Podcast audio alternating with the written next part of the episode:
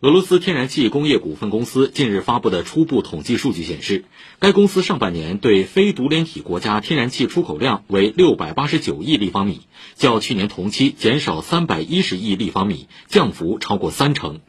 分析指出，俄气上半年对非独联体国家天然气出口下降的主要原因与俄停止通过亚马尔欧洲管道对欧供气，减少通过北溪一管道和过境乌克兰的管道对欧供气有关。另外，由于一些欧洲公司拒绝使用卢布支付，近几个月俄气陆续停止向保加利亚、波兰、芬兰、荷兰、丹麦等国部分能源公司供气。